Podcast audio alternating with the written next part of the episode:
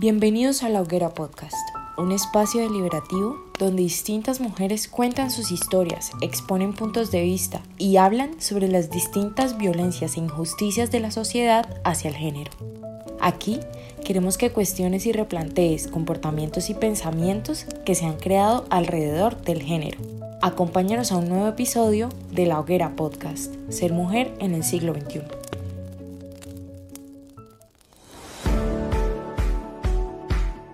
Hola a todos, me alegra mucho saludarlos hoy, nuevamente en este espacio donde deliberamos y hablamos sobre nuestras vivencias como mujeres en el siglo XXI. En esta ocasión tenemos una invitada súper especial, pues ha habido situaciones que son realmente difíciles de afrontar y de superar.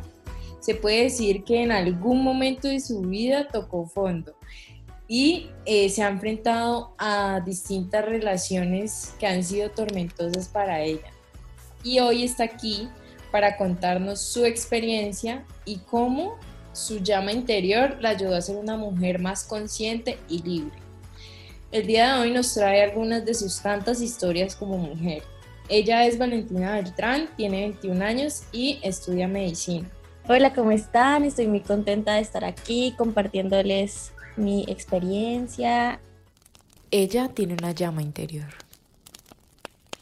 Ella eh, tiene una llama interior, pues es una mujer llena de mucha fuerza, muy valiente, alguien llena de ganas de cambiar al mundo, salvando muchas vidas. Precisamente en esta ocasión hablaremos sobre las relaciones en pareja, eh, violencia psicológica emocional, empoderamiento femenino y distintas violencias en el contexto universitario.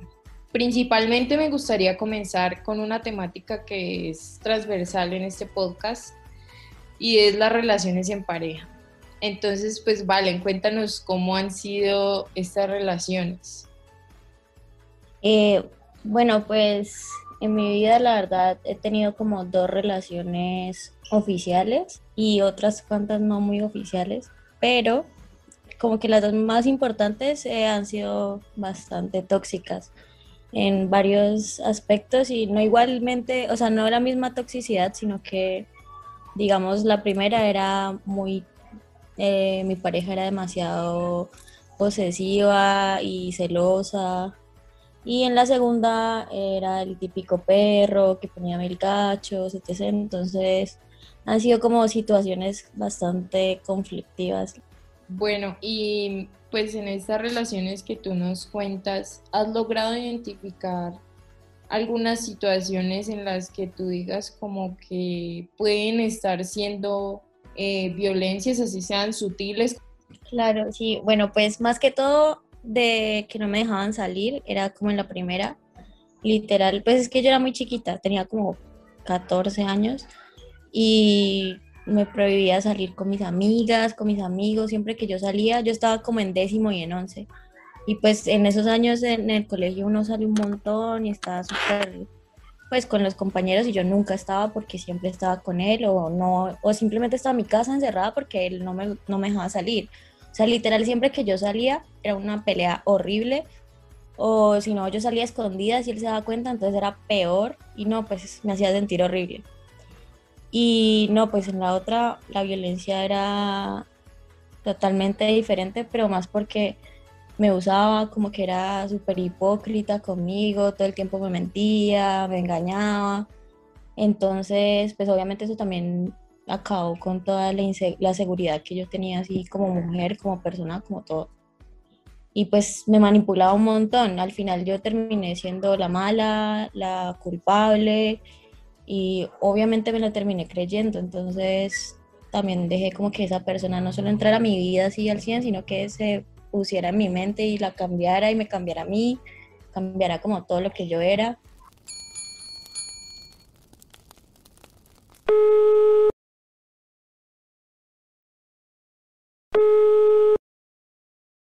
¿Aló? ¿Aló? Valentina, ¿a vos qué te está pasando? ¿Qué haces llamando a otras viejas a preguntarles que si me he metido con ellas? Y si me meto con ellas es porque me tenés mamado, me tenés mamado de esa jodedera de todo el tiempo. ¡Estás loca!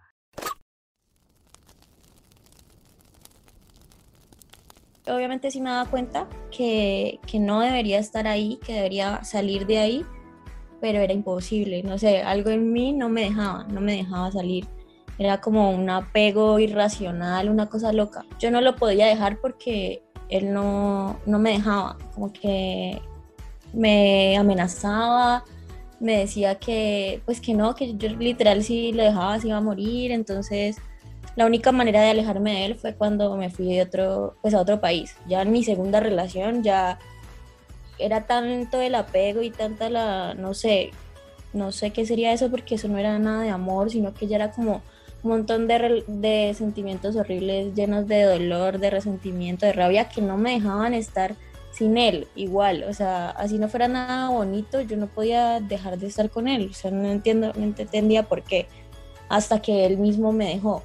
Es que eso es lo que pasa en las relaciones tóxicas, porque hay gente que, digamos, lo ve desde afuera y, y dice como que, ¿por qué no lo deja y ya? O sea, ¿por qué simplemente no se aleja de él y, y ya si él es tan malo como ella dice? Pero entonces, o sea, ¿cómo es esa, ese sentimiento, como esa situación de literal estar inmerso, cegado en una relación así, para que, o sea, también como para educar a la gente que sepa que realmente no es tan fácil como decir, ay, déjelo y ya. Yo, yo pienso que, o sea, es tan, o sea, la persona te vuelve como tan insegura de ti misma y te va como quitando tanto, tanta energía en esas situaciones que literal uno mismo inconscientemente, así uno no quiera, cree que uno no, pues uno vale eso, vale lo que le están dando y uno no merece nada más.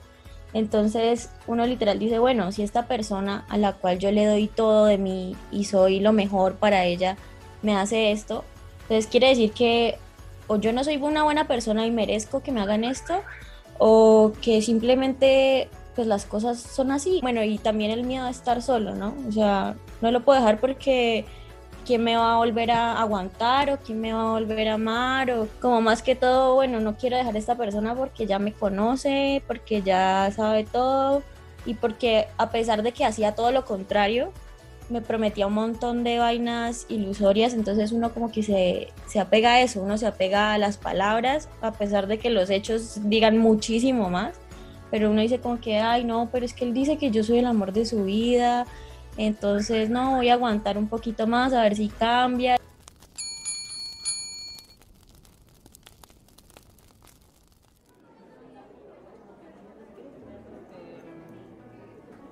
Ay, amiga, yo totalmente te entiendo. Pero ten en cuenta que alguien que te hace sentir culpable por todo, que no te valora, que invalida tus sentimientos, que te juzga por tu pasado y te hace sentir mal, no es el amor de tu vida. Deja de idealizarlo tanto, él no es para ti.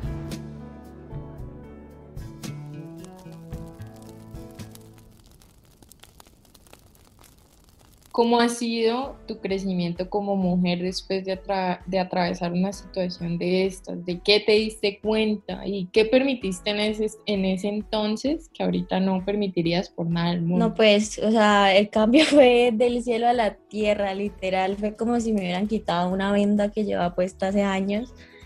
Eh, y pues me di cuenta que primero que no podía seguir romantizando todas las relaciones de pareja porque yo era la típica que creía en el amor de películas y de las princesas de Disney y, y por eso aguantaba. Primero eso y segundo que jamás volvería a dejar que nadie pasara por encima mío, por encima de mis convicciones, de mi moral, de mis de todo lo que yo haya pues acordado con la otra persona, no permitiría eso. Jamás volvería a perdonar cachos, eso sí, yo, que eso sí acaba como con el autoestima, con todo lo que uno cree sobre uno mismo. Y no, pues no dejaría jamás que nadie se convirtiera como en mi centro. O sea, como que uno a veces con las parejas tiende a priorizarlas y a creer que son lo más importante en la vida de uno y eso es es súper erróneo y lo peor que uno puede hacer porque literal cuando se van pues se le acaba a uno el mundo, entonces es terrible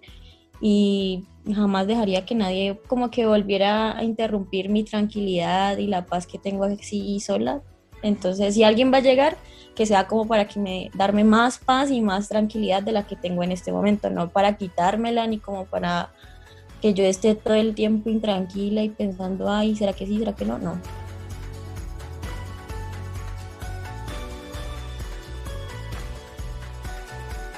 Cómo es este ambiente en cuanto a la carrera en la universidad y ahorita que estás rotando que pues ya te relacionas como con médicos de un rango más alto, eh, ¿cómo ha sido pues este ambiente en cuanto a esto? Personalmente así directamente que yo haya sido atacada por mi género no me ha pasado hasta ahora, gracias a Dios, no me he encontrado con uno de esos machitos opresores pues, pero sí, uno sí se da cuenta que medicina pues es una carrera demasiado machista porque digamos todos los descubrimientos, todos los estudios, todo por lo general son de hombres. Y no porque las mujeres no hayan participado, sino porque simplemente en ese entonces no las tenían en cuenta.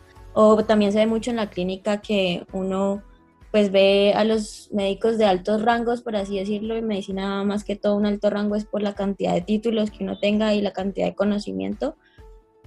Em, y entonces a los, en los altos cargos siempre están hombres, no porque no haya mujeres que sepan igual que ellos o mucho más, sino porque por lo general son hombres, uno simplemente los ve y ya, la mayoría de las personas con las que yo estudio son hombres, sí ya vemos muchas niñas, pero por lo general, eh, si yo estoy en un grupo rotatorio, son cuatro hombres y una niña, o tres hombres y dos niñas, o sea, siempre ellos son en mayoría y siempre ellos los escogen en las mejores plazas, o sea, eso, eso no es algo que uno pueda decir en concreto porque ellos van a decir, ay, no, pero es que en las mejores plazas también hay mujeres.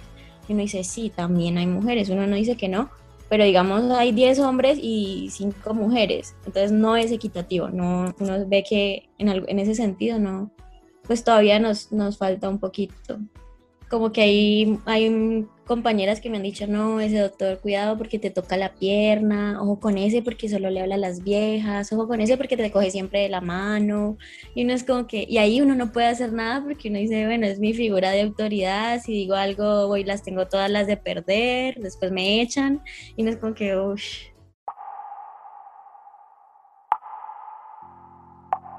Según la investigación Rompiendo el Silencio de la Universidad Nacional en la sede de Bogotá, en 2016, de una muestra de 1.602 mujeres, el 54% reconocieron haber sido víctimas de algún tipo de violencia sexual al interior de la universidad. De esta investigación se pudo determinar que las formas más comunes de violencia eran los piropos y comentarios sexuales. Por otro lado, también se reportaron 248 casos relacionados con chantaje con fines sexuales. Adicional a esto, finalmente fueron reportados 22 casos determinados como actos sexuales violentos.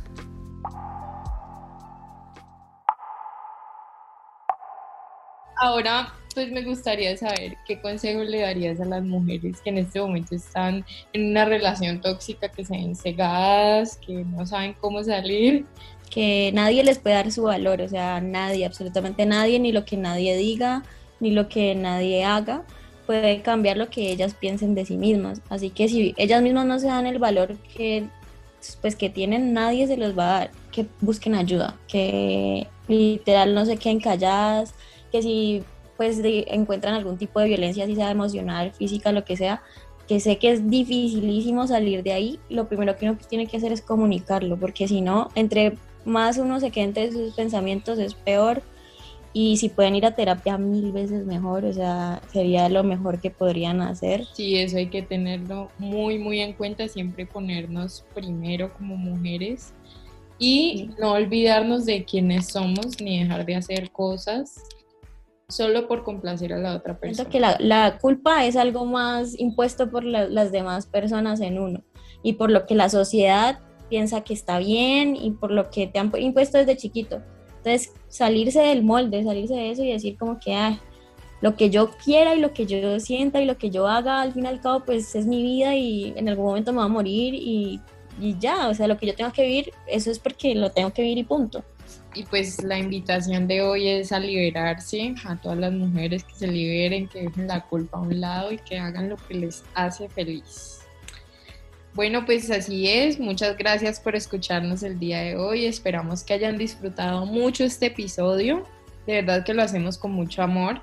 Y recuerden, mujeres, que el amor propio es lo más importante. Somos personas fuertes, capaces de superar todas las pruebas que nos pone la vida. Así termina la sesión de hoy. Muchas gracias, Valen, por acompañarnos hoy.